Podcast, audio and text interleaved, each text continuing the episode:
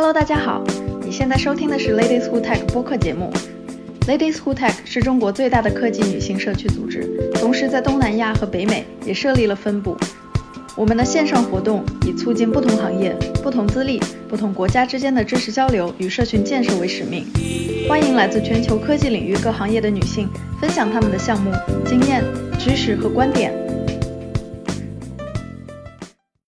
呃，我是今天的主持人大金子。今天咱们非常荣幸的请请来了马欣老师作为我们的嘉宾。马欣老师呢是微软亚洲亚洲研究院学术合作合作总监。同时呢，兼任中国计算机学会的常务理事、女性工作者委员会的主任等等职位。职位。本期活动呢，马老师将结合自己从业二十年的经历，讲述如何面对各个阶段的职场困境，不断破局。那我就不不在这儿多赘述了。那话不多说，接下来就开始本次的分享。好的，呃，那各位呃各位嘉宾，大家。上午好，下午好和晚上好，对，这是参加这个线上活动的一个这个这个通用的开场白哈，非常感谢各位呃能够在自己这个不管是上午的时间还是在晚上的时光，能够参加这个 Ladies Who Tech 组织这样一个呃线上直播的分享活动。那我本人也非常的荣幸能够被邀请来参加，能做这样一次这个线上分享。呃，那之前主持人给我的题目是叫突破。那其实我觉得我在过去这个微软这个工职场的二十年，那因为一直都是这个，在一个一个单位，然后这样一个在工作，所以我觉得我的突破其实还真的最开始给我的题目还觉得挺难的。但后来思考了一下，我觉得其实在这二十年之内还真的有一些有一些不小的突破。所以今天呢，也想跟各位的这个今天线上嘉宾一起做一些分享。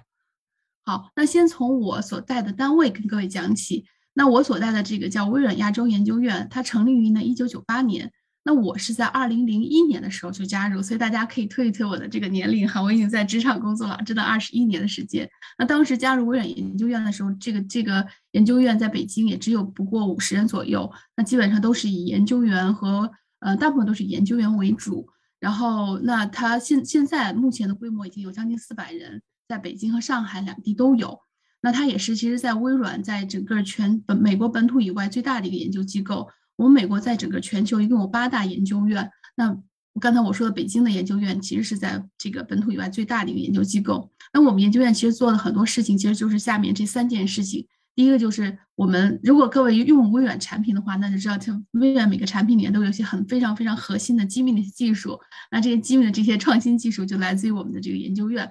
那还有呢？其实我们还，我们研究院的研究员还发表很多很多论文。那从这个成立到现在，这公派发表论文大概已经至少有五千多篇。然后，那另外一个就是我们其实也这个非常非常广泛和这个这个开放，跟亚太地区的很多科研机构和高校这个做科研的合作。所以，也就是我的团队在过去这这二十多年开展大将近两千多个科研项目。哦，那我我本人所在的，嗯，在微软研究院，我不做研究，但是我是跟研究员合作最紧密的。然后我不光跟研究员合作，我还跟研究员以外的很多学术界、产业界的这些这个有有志于用研究、用创新技术去做这个对未来技术探索的这样的很多人去合作。所以我们把自己称之为一个桥梁。那我们的桥梁主要是通过人才培养、科研合作，包括课程建设，还有很多很多学术交流。所以这也是我的主要工作的这几大模块。好，那讲到这儿就这个回到我本人，对，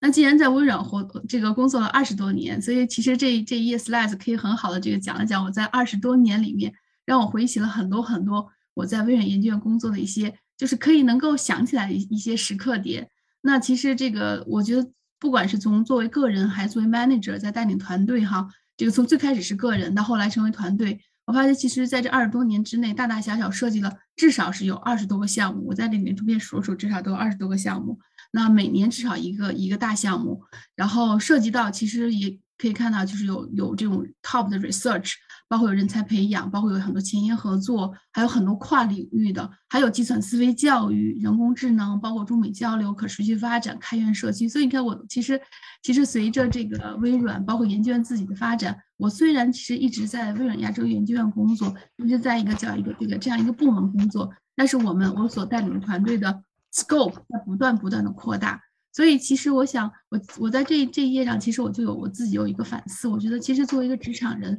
你会发觉你负责的项目就是你一个非常非常宝贵的积累。今天当你真的想说，哎，我要换一份工作的时候，那你所从事的这些项目，其实对你都是一个非常非常好的一个，嗯，思考和这个借鉴。你可以想想，你究竟哪些项目是让你觉得最 passion，或哪些项目想你想可以接下来可以继续去深入、继续去做的事情。对，那我今天呢，主要可能想用三个故事给线上的这个嘉宾和小伙伴分享一下。那一个呢，是我刚刚加入这个这个微软亚洲研究院，作为一个职场新鲜人，那我经历了一个什么样的一次突破？那第二个其实就是也是在我在工作了大概十年的时间，其实我也遇到了我的职业瓶颈期。那我又是如何怎么去设计，然后包括去探索设计，然后最后可能实现？我觉得我自我自己认为我职场上有一个另外一个突破。那到现在其实我也带团队带了将近也得有七八年的时间。那我想就是其实带团队也要不断突破。那我就给大家分享一下我在带团过过程中又怎么样去带领团队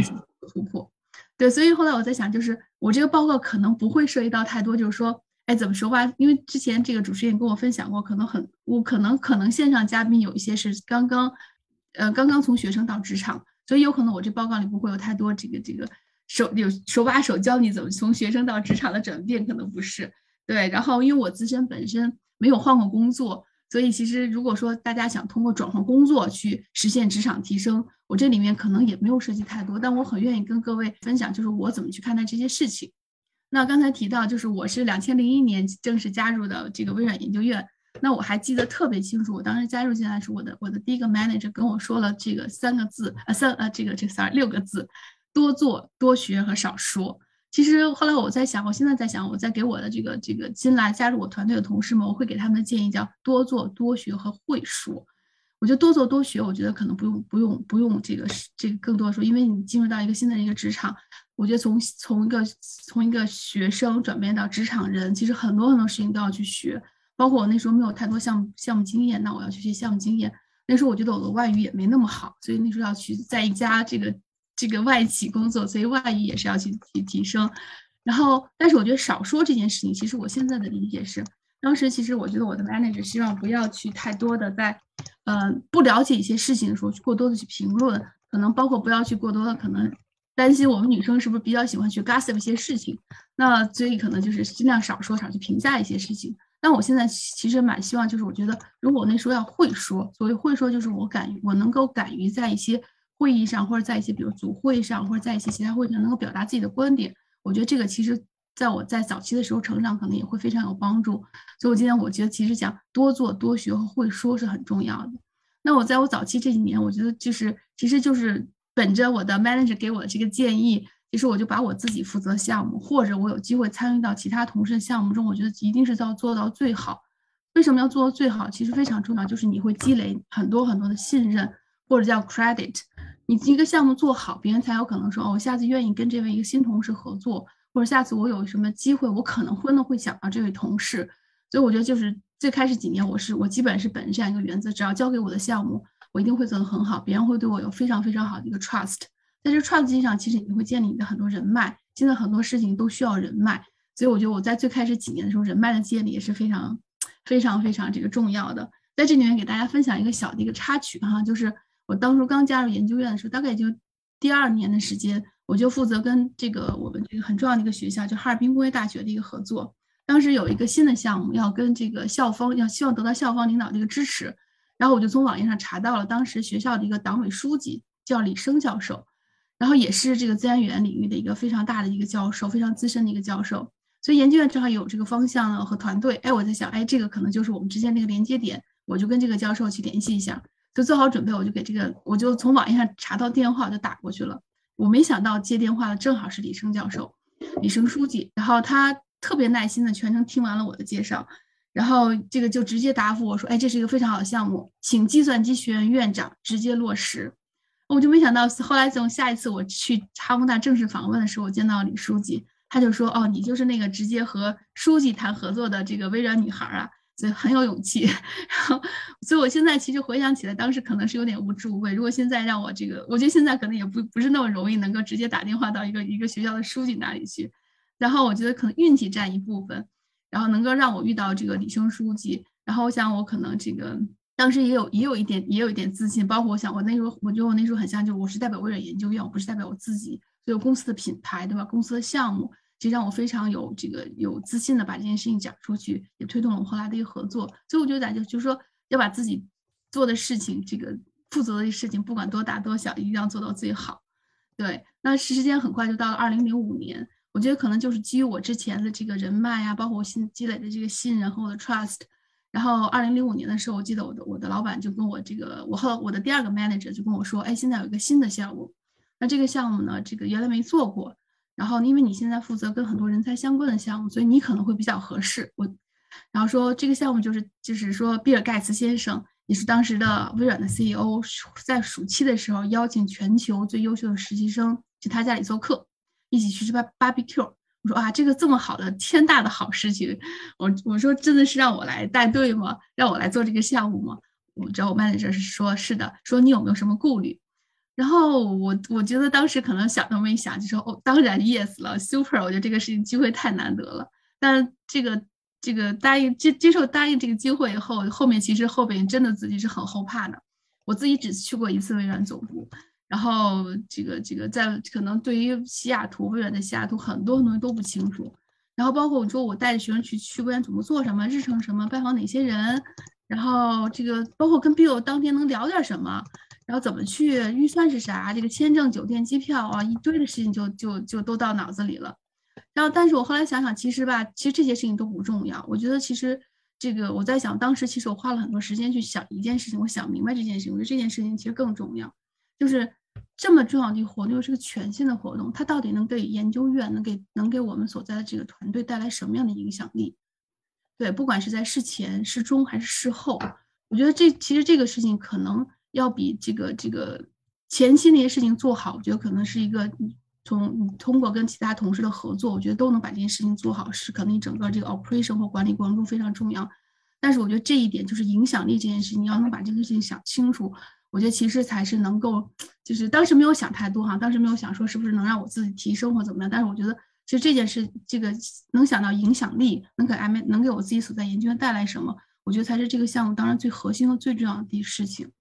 那后来就是大家就可以看到，其实就历时大概三个月，从大概呃四月份，然后我知道这个事情到七月份，嗯，对，六月份左右，我们我们成型。那我带着十个实十个实习生，然后在教育部的认可下。然后呢？然后媒体高度关注下，然后我们研究院领导和大力支持下，我终于完成了这个微我叫我后来管它叫的微软总部游学营这么一个活动。所以同学们，整这这十个实习生毫无疑问，他们去 Bill Gates 家，然后呢看了他的这个未来之屋，都非常非常兴奋。我们还跟很多高层管理人士和顶尖学者座谈呐，包括参观波音公司、参观这个华盛顿大学，我他们的经历，我觉得是这个非常非常棒。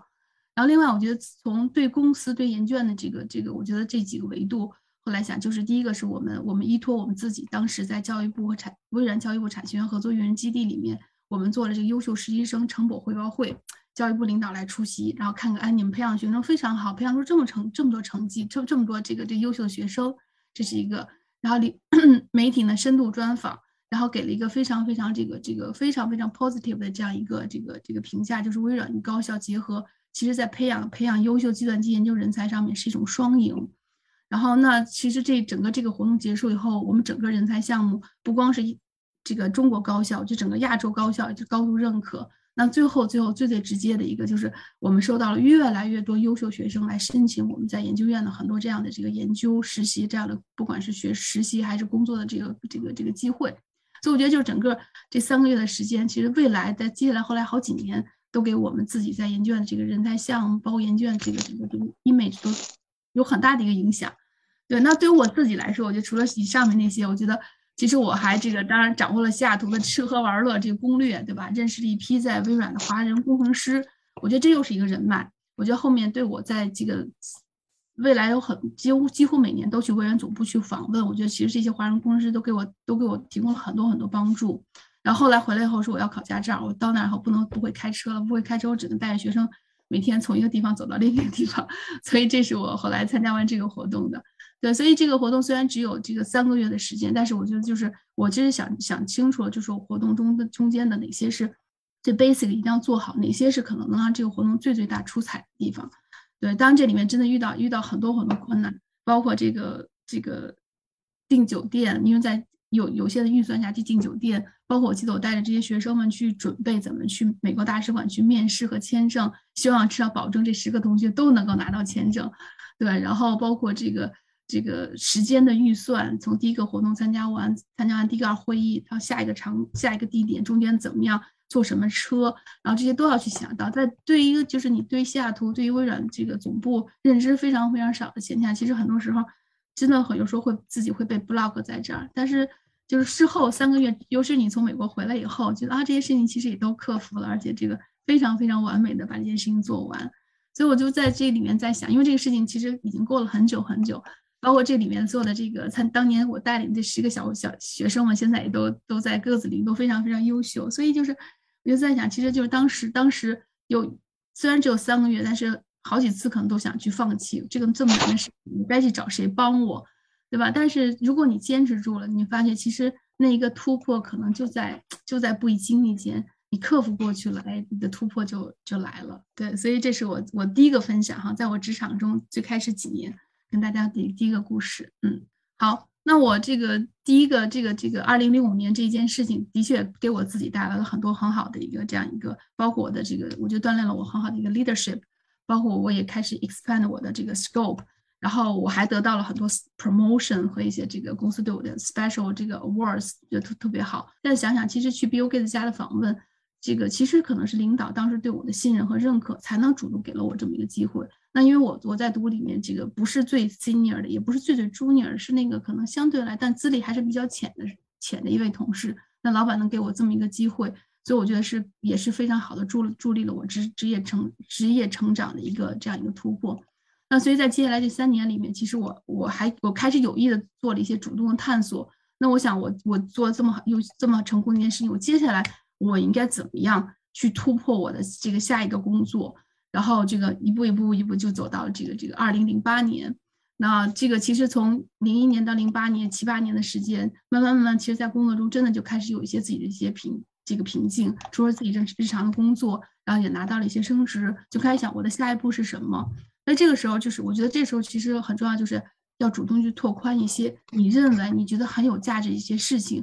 如果比如说你对某一个领域的工作，某一个领域或某一项工作特别有想法。你在深度思考以后，你应该自己主动跟领导去沟通。我当时其实经历了这样一个过程，所以我跟我跟我的这个 manager 提出来说，我想去做一些跟研究相关的一些主题计划。那当时我申请的就是叫这个这个当计算叫 e heritage，其实就是说当计算机遇上考古。因为我看到我们的有些研究员其实之前跟故宫然后有过一些合作，然后其实研究院的一些比如说计算机视觉技术啊、图形图像技术啊、自然语言技术。其实可能对于文化遗产啊，包括文物，其实会有可能会有到一些这个这个呃不可思议的一些这个这个合作起来，所以我就跟我的这个老板提出，我想做 e heritage。那这个这个想法，这个其实之前没有人做过这样一个跨学科、跨领域这么一个交叉合作。老板说，哎，你可以去试一试。所以我就带着研究员，最开始第一站是跟北京故宫的合作。那第一年这个项目就做得非常成功，我们我们一起做了一个这个沉浸式的《清明上河图》。这个应该也是零八年当时第一年的一个项目，我们才还在故宫博物院做了一个巨大的新闻发布会。我为什么没有把这个作为我的一个突破点？是因为因为这个事情是我提出这个想法，但我这个项目实施其实大概不到八个月的时间。我觉得其实就是你你你提出一个主题研究计划，你做了一个成功的项目，并不能意味着你在这个主题研究计划上你就是成功的，所以就也不是意味着你就做你就突破，就是就是一个 shining 点。所以所以那我其实，在做完故宫项目以后，我就开始在看，哎，我还能在 eHeritage 这个这个主题研究计划上能不能做得更好？那我就把我的第二年的研讨会放在了敦煌研究，敦煌莫高窟跟敦煌研究院合作，对，所以也就是促成了我后来跟敦煌研究院的一个一个长达将近这个这个十年的一个合作。对，就那时候我把 eHeritage 研国际研讨会放在敦煌，然后呢，我就邀请敦煌研究院所有感兴趣的老师和研究员都来参加。然后就这么一个偶然的机会，就促成了我们跟敦煌这个接下来的一个合作。我们这个当时其实这个在项目成团队成员组中呢，有一个老师叫孙志军老师，在最后面那个老师，他其实在听完我们的报告以后，这个他就主动来跟研究员交流。那因为这个研究员就是最前面这个研究员，照中间这个照片的。然后这是一个以色列的一个研究员叫 Moshe，然后语言不通，我就在做中间作为翻译来翻译。那这个东皇老师提出一个需求，然后我们这个研究员听起来就很兴奋，说啊，我一定可以帮你，我没有问题，非常肯定可以做的。那我作为一个这个这个项目经理，我就非常疑惑，我我我就我就在想，你就是一个小 demo，然后你就觉得你一定能够去帮助敦煌老师去解决他的这个洞窟这么难的问题吗？我当时其实是蛮疑惑的。但是我看到双方研双方的研究员都两眼放着金光，说一定能促成，我就在想，也许这就是一个机会。所以后来我就把这个项目好好的这个学习和了解了一下。那我回来，我回来以后跟我们的这个研究院的院领导汇报，包括跟敦煌那边领导汇报，大家都觉得这是一个可尝试的。为什么可以尝试？其实也是回到敦煌莫高窟，虽然享誉全球，但是它真的历经了千年的这个岁月洗礼了，可以说是它的这个很多很多它的。莫高窟里头本身的很多非常宝贵的这些洞窟，都遭受了这个风雨的侵侵蚀，包括这种人为的破坏。所以对于他们当时来说，文字文物保护和数字化工作非常非常重要。然后莫后来我在跟合作起来才知道，就莫高窟自己本身有七百三十五个石窟，那它这个壁画将近有四万五千平方米的壁画，还有两千多个彩塑。所以在这里面，对于他们当时当当时二零零九年对于东。对于敦煌研究院来最最急迫就是佛龛信息的一个采集和拼接，因为佛龛，大家我不知道能不能看到我这里面这个这个最右边这张图，佛龛是不是一个平面，它是一个立体的，要把佛龛要这个采集到一个非常高精度的一个这个这个数据是非常非常难的，在当时技术还是非常难的，所以当时这这两个我们的研究员和东煌研究员其实就是就是在这点上碰出了火花。那后来，这个我们的我，因为我们这位研究员是做图呃视觉的，视觉视觉图像，他就觉得，哎，这个我应该可以帮你们去完成。所以后来我们，但是我们当时研究员的技术其实就在实验室拍一个什么，拍一个小小，嗯，小玩偶啊，这样，但那小玩偶是立体的，对吧？但他真的没有拍拍过这个这个莫高窟佛龛。所以后来我们就在实验室里面，我就跟我的同事一起在实验室里面用白色泡沫给他们绘制了一个佛龛。假的佛龛给他们用于实验室拍摄研究，然后帮助我们的研究员去改进它的这个算法模型，然后算法模型改进好以后，我们就开始做这个相机，这个硬件相机的这个这个图纸设计，然后包括拿这个图纸，我就去到深圳东莞去找工厂去制作元器件，去帮着他们去做组装。我们前前后后一共做了三台样机，所以所以大家在这个最左边这张图里面看到这个红布下面这台样机，我们叫飞天号。那是我们的最后一台样机，是经历了三两台打样，最后一台样机。然后前面的相机，我们在大相机的大小的尺寸呐，就尺寸非常重要啊，包括重量都做了非常大的改进，才出了这个最后这台这个这个样机。然后这个最左，然后嗯，在第三年的时候，二也就二零零一年的时候，我们把这台相机正式捐赠给了敦煌研究院。然后最左边这个。在另边另外一边鲜红布的是当时敦煌研究院的院长，这个樊锦诗女士，也是我非常非常佩服的一位女士。大学毕业后就在敦煌工作，也被称为敦煌的女儿。对，那这个所以这个当时相机做好以后，莫高窟呢，敦煌研究院也非常把他们这个最好的一个唐代的洞窟，就是敦煌莫高窟保护的最好的一个这个洞窟之一，唐代的这个洞窟叫四十五号窟，也号称是东莫高窟最美的佛龛。的这个四十五号窟拿出来让我们做这个飞天号相机的这个实验性的拍摄和这个研究，对，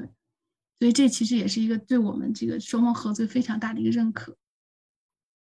那大家可能看到这张图片，这张图片上面这位菩萨其实就是刚才四十五号佛龛里面，就是在中间这个菩萨两边的两个这个这个女菩呃这个在两边的两个这个菩萨。那我其实这张图片是我中我放大了大概一部分。但是如果我在原片上面，如果在电脑上操作，我可以把它放到更大，可以看到这张照片，这个菩萨脸上的，甚至它的灰尘能看得非常非常清楚。这就是我们相机最后拍摄完的。最后，这个敦煌研究院老师给这个相相机定义了这四个特征，它的最大的优点就是什么？就它的焦点合成技术，也就是我刚才提到那个 motion 那个研究院提出这个非常创新的这个技术，使得这个相机呢能够一次性的完成拍摄。一拍摄一个具有一定佛龛的景深的这样的佛龛，然后如果你无限制放大，你可以看到非常非常清晰的细节。当时最后验证的这个分辨率是十三亿像素的高质量图像，那这个是完全可以符合这个文物的高精度的数字化采集。所以这个相机经过这个四爪佛龛的最后验证以后，敦煌的很多老师都非常的这个开心，因为我们用这个相机就可以帮他们去完成这个敦煌刚才提到七百多窟的很多佛龛呐，包括这种有景深的这样的一些洞窟的这个这个这个。去拍摄，但即使是这样子，我们的我们的相机也不是最完美的。呃，七百四十五个洞窟里面有有将近三分之一多的洞窟我们是进不去的。为什么进不去？是 因为有的洞窟太小了门，然后相机进不去。但是我们相机已经不能改的再小了。还有一些洞窟呢，是因为我我把相机放进去没有足够的景深去拍，所以这样的洞窟也不行。所以这个，但是即使这样子东。这个东方老师还是非常非常的开心能拥有这个相机，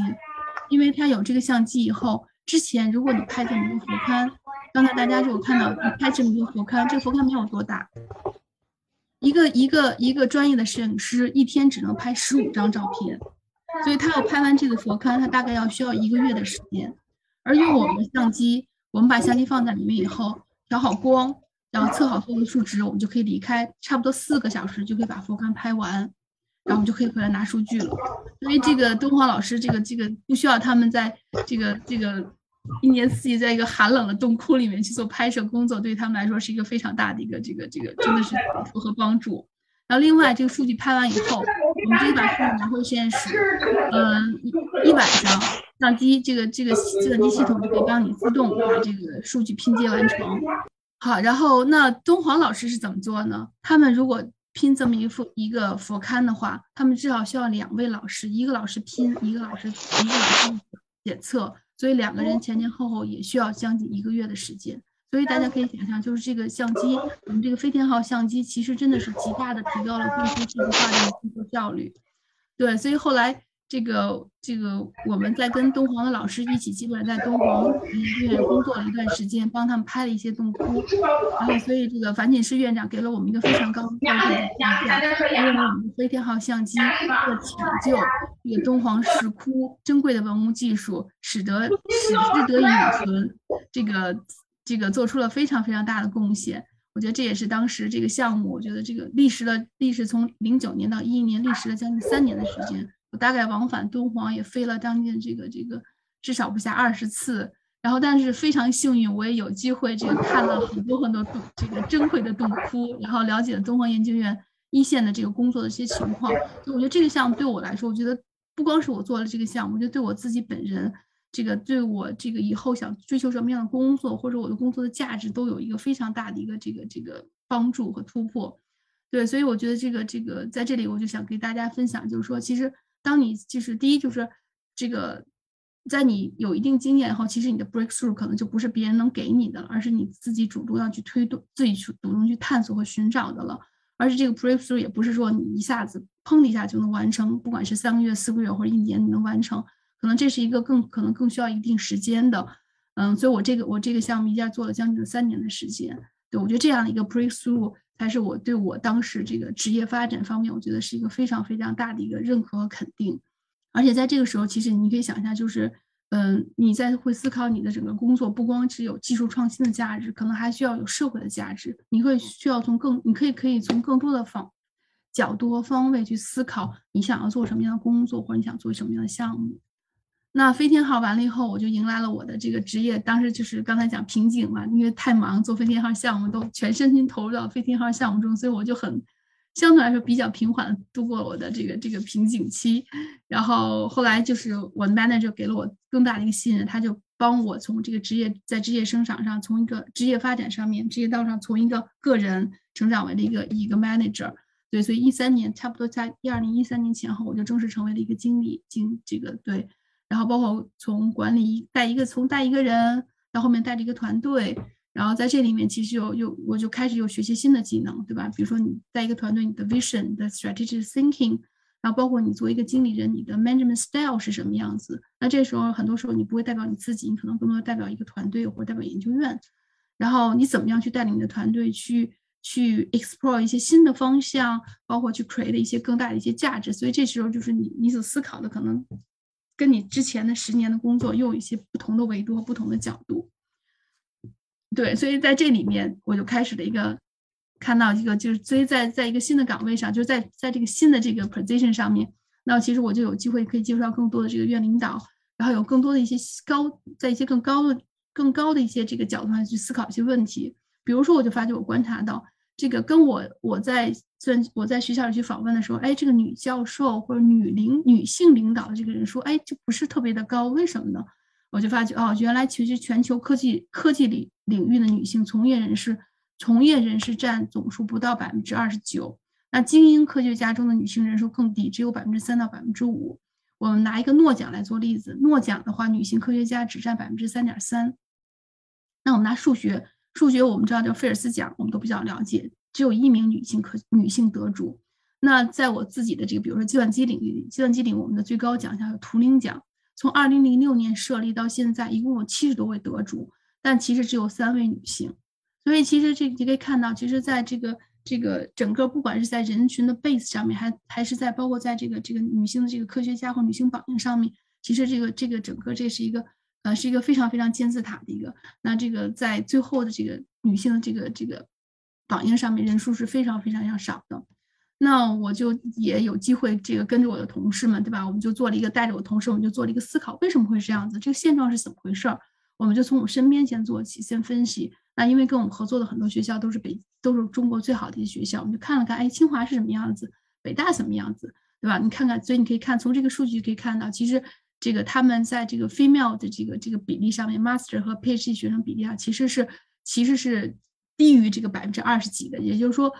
其实这个数字都这些最好高校计算机的女性学生的这个这个比例是低于在职场的比例的。那你可以想象，如果这个这个几年之后，当这些学生进入到职场以后，那职场这个女性比例还会再再受到影响，对吧？那大家可以看到，在美国也是一样，美国其实是在八四年遇到了一个节点。那在八四年之前，这几个学科，不管是法律、医学，包括这个这个物理科、物理科学啊，这个这个这这种 science 这个领域，其实都是在上升。但八四年之后，另外三个学科还在上升，女性比例还在上升，但是计算机这个方向就有一个开始慢慢缓慢往下下降。所以这也是这也是这个当时在这个诺贝尔奖不是 sorry 错了，在图灵奖第一位女获奖者拿奖以后。这是这个这个图灵奖的这些科学家们做的做的分析，所以才得出了这样一个看到这么一个数据的一个拐点。所以后来他们，所以在美国后来也就开始更多的关关注，怎么能可以让更多的女性学生可以愿意去选择计算机。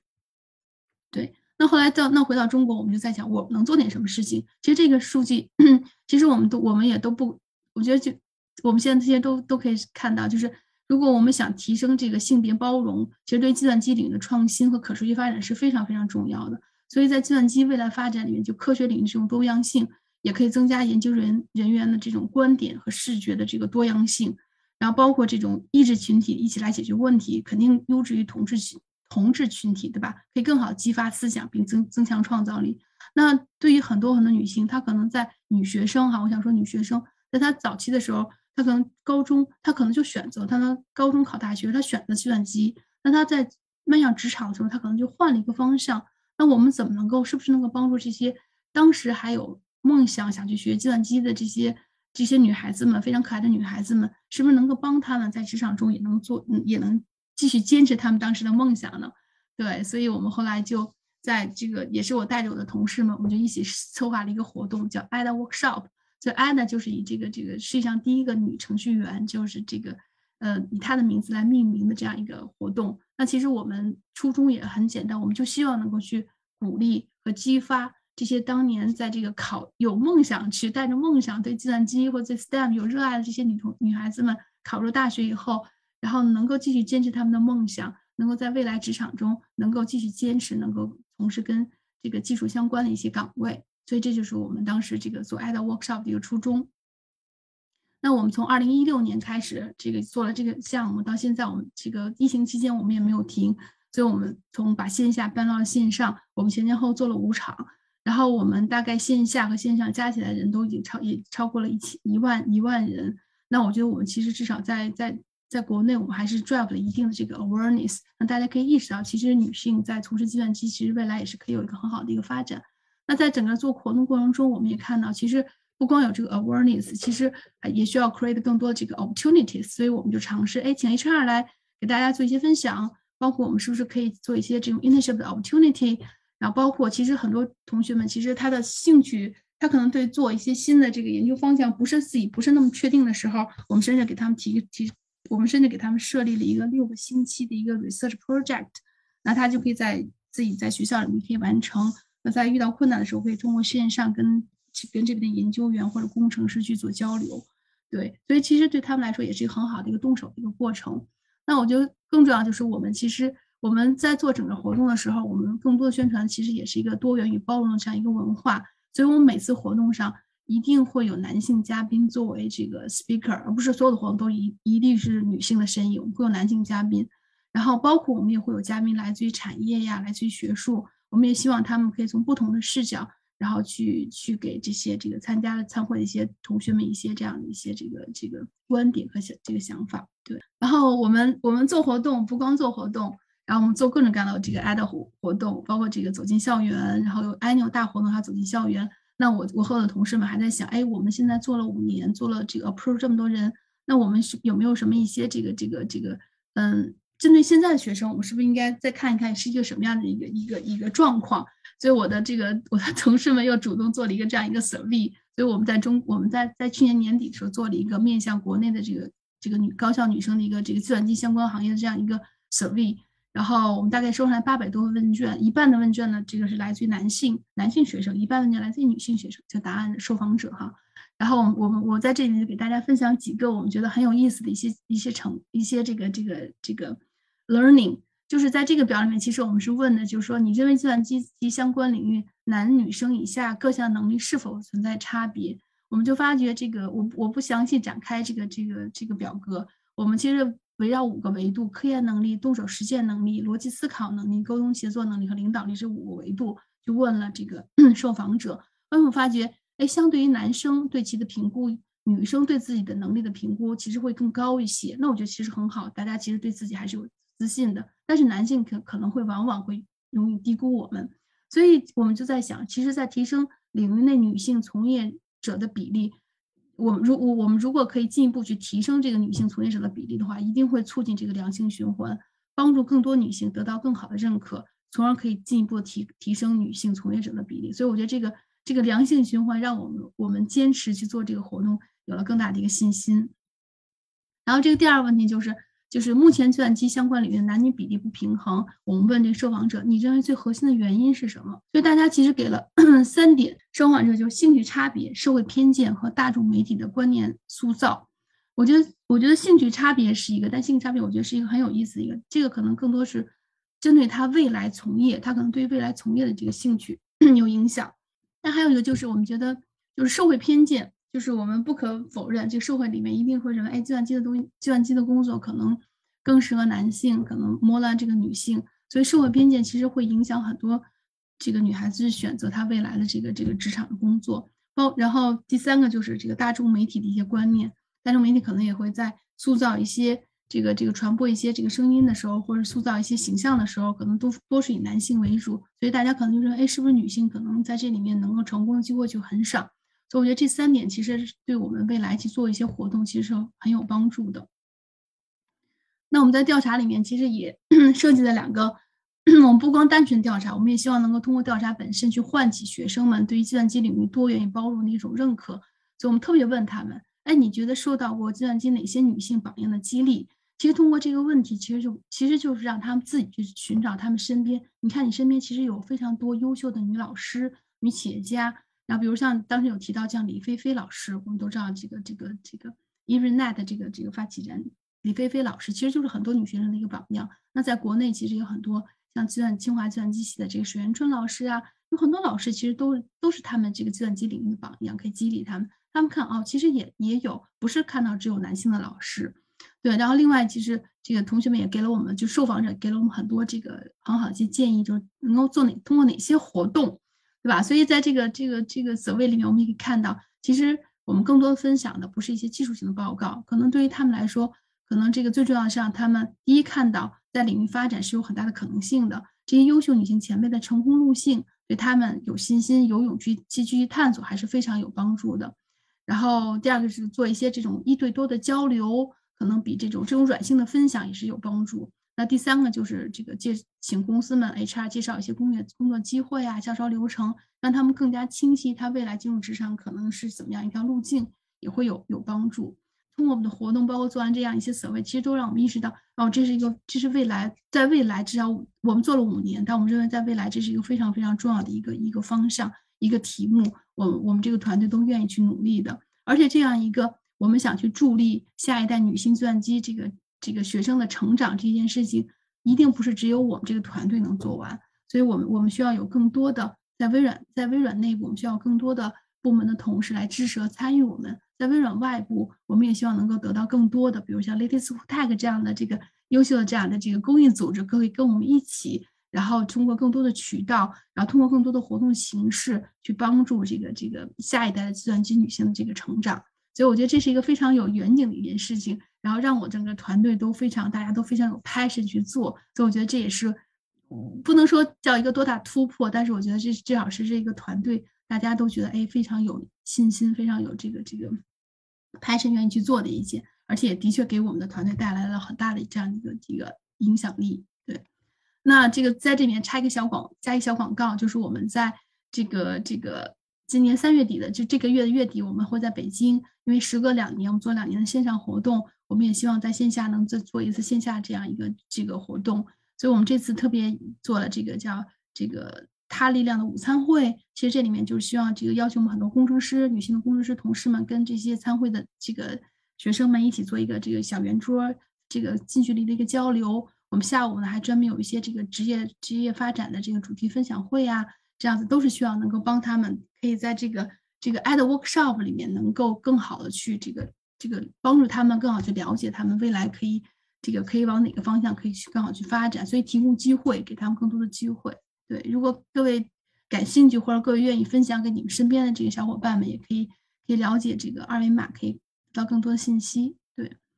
所以所以讲到这里，其实我就在想，就是我觉得这个突破来自于哪？其实就来自于就是说，如果我们我们如果 always 用一种就是固定思维去思考问题的时候，你可能就看不到，你可能会忽略到身边的一些很重要的一些现象或者很重要的一些事情。所以我就就是说。可能就是我现在回想起来，我觉得可能就是用成长型思维，我会看，我会看到这一点，我会带着我团队去思考这一点。而且当我团队会说，哎，这不就是现状的时候，我会跟他们说，这个现状能不能去打破呢？我们能做点什么的时候，哎，你看，我们就我们又给这个团队又带来了一个新的一个一个增长点，或一个新的一个这个这个发展的一个机会。对，所以就是说，能让自己这个这个。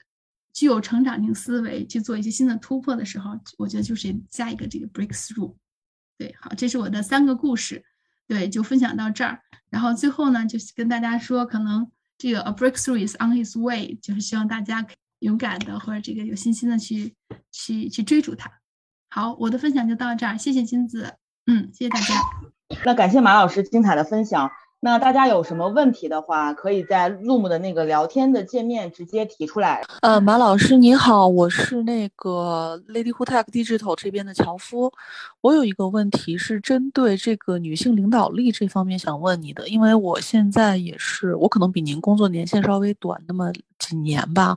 我现在是涉及到带自己的团队的，然后就是想跟您探讨一下关于这个这个向下的去培养女性团队的这方面的经验。嗯，不知道您在这边有什么可以跟我分享一下的经验，或者说是有一些可能我们平时不会注意到的一些东西，是我可以在这方面去多注意一下，然后能避开，然后可以帮助年轻的组员或者是队员更快成长的呢？谢谢。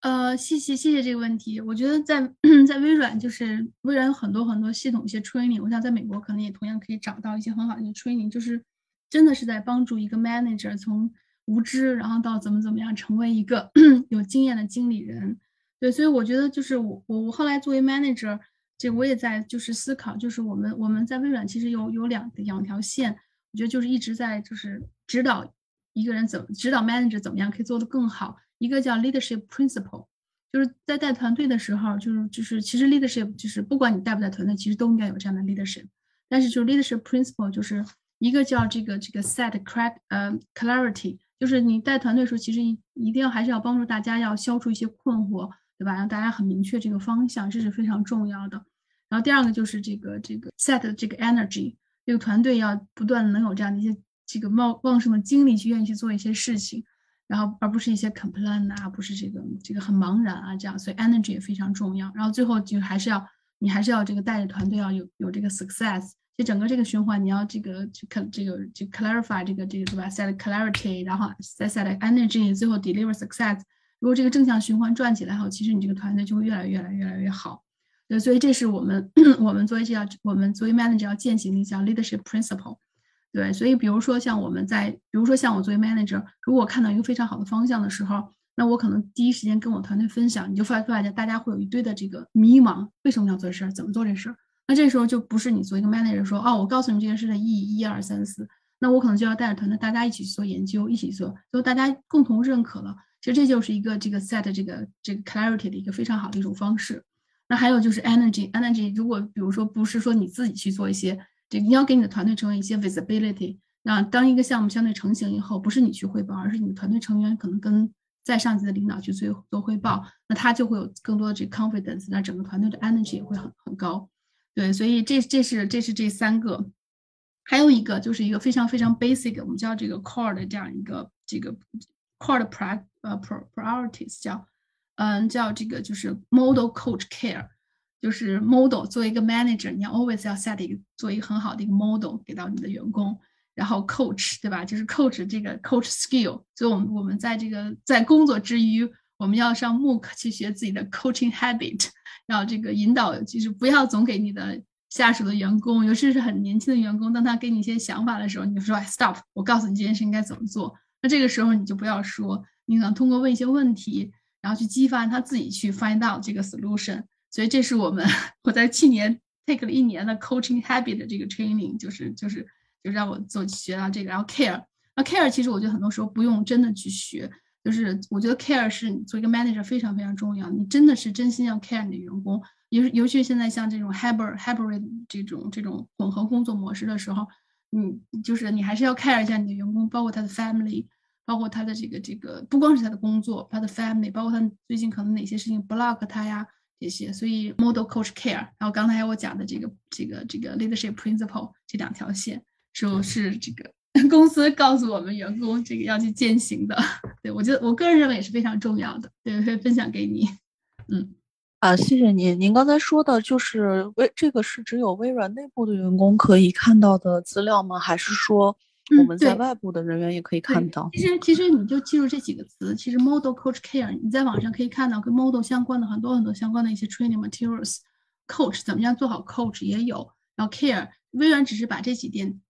提提炼出来，把它就是专门就是让我就是 apply 到我们自己的员工身上，包括刚才说的这个这个 leadership principle 这三点，你都可以在网上可以找到相应的一些内容，很多的。嗯，好的，谢谢马老师。然后我还有一个问题，就是关于在这个对自己的 team 和组员的这种怎么讲保护程度上面，我不知道“保护”这个词儿确不确切哈，因为。呃，我自己带 team 的时候，我能够感觉到，我有时候有一些很明显的这种护犊子行为，就是我自己 team 的成员，我不我不太能够去接受别的 team 来，就是批评我的组员啊，或者是抱怨我的组员啊，或者说是把一些可能不属于我的组的事情的，然后因为只有可能因为我手底下人比较多，然后我们组员都非常能干，所以就变成了一种那个能者多劳的局面。所以想问一下，就是怎么样去掌握？这个既能够让自己的组员去，啊，这种迎接这种 猛烈的阳光的这种成长，但是一方面又，但是又能够，就是保护他们不要去过度的受到一些本不应该他们所承受的东西呢？对我，我觉得听你说到，我觉得你是一个，你一定是一个很好的一个 manager，你知道很非常非常 care 你的团队的这个成员。对，但是我我我我觉得我没有我我可能。我在某些程度可能也更比较像一些，我有时候就会当我的同事们就是会会去非常对外面的一些事情比较 defensive 的时候，就是这事儿为什么要我们来干？就是可能因为你们组太能干了，就很多事情就丢给你们组，可能已经超越了你们的 responsibility，对吧？然后为什么要我们组来干的时候，所以这个时候其实我会我会更希望我的同事们，我们能一起从同理心的角度去思考一下，就是这个事情背后一定还是有一些。这个可以去分析一些点，所以先不要那么着急去下结论。然后这是第一。那第二呢？第二就是我想，就是说你的你的团队的成员如果这么的优秀的话，你想想有没有有一天他们也会成为一个 manager？所以你过过多的去 protect 他们，未必是一件好的事情。对，而且他们不一定知道你在 protect 他们。所以我觉得有些事情还是应该让他们自己去，就是自己去独当一面。他们自己要学会 say no，或哪些事情要 say no，哪些事情他们要去 take，哪个事情是要一个团队一起去完成的。这个事情有时候，作为 manager，可能就是更鼓励他们应该自己去尝试一下。嗯，对我们不是一个老母鸡，把他们都保护在自保护在自己的这个这个里面。我是这么看待这个事情啊，不一定正确哈。嗯，谢谢马老师。我听到有人跟我一样，我觉得还挺欣慰的。虽然我也在努力的克服这种心理吧，因为我觉得不管怎么样，你不可能永远保护他们。对呀。但是当我看到我的组员都已经精疲力尽，然后还在努力的维持的时候，我再看到有外边有，就是其他部门压过来一些不属于我的事情，我真的是会觉得有一点点，怎么讲？用鲁迅先生话，出离愤怒，所以就好像不自觉的会有这种心情。我觉得以后可能还是要。更多的去考虑吧，或者是可能我需要去 coach 我的组员，怎么样能够以一种比较大家都能接受的方接受的方式去 push back，这点可能比较重要一些。但是非常谢谢你，起码让我感觉到我不是唯一的一个人。你真的，你真的不是。你想想，就是你想想，就是你自己，其实有些事情都不是很认可的时候，我觉得我我同样遇到过，同样就你们说这些 case 我都同样遇到。可能这个你看到另外一个团队的成员，也许没有你的团队努力，可能他们团队成员能够。Promotion 会更好一些，那对吧？我团队成成员这么什么，别人就会问他们到底干了什么？老板他们到底干了什么？他们能拿到这些？其实他就在问，其实他在问一个老板说：“我做这么多事情，为什么我没有得到相应的？”就是其实作为 manager 后面会处理很多很多事情。那在这个时候，当然首先你可能要 manage up，你要你要跟你的老板之间可能要有更多的沟通，让你的团队成员更多的 visibility。但是另外一个事情是我还是觉得就是其实做好做好把你团队事情做好。然后去寻求新的增长点，比你去关注那些这些东西更有价值。对，所以包对 是。哎，我觉得您说的对，关注关注增长点比关注其他的更有价值。这句话我记住了，谢谢马老师。没事没事。好，那时间关系，咱们今天就到这儿了。嗯，也非常谢谢马老师的分享。那各位周末愉快，马老师再见，各位再见。好，谢谢大家周末愉快，谢谢再见。感谢大家的收听。如果你喜欢我们的内容，你可以在微信搜索 Ladies Who Tech Digital，关注我们线上活动的公众号。欢迎大家留言评论与我们互动。希望大家把我们推荐给朋友们，帮助我们把知识和女性力量传播给更多的人。我们下期再见。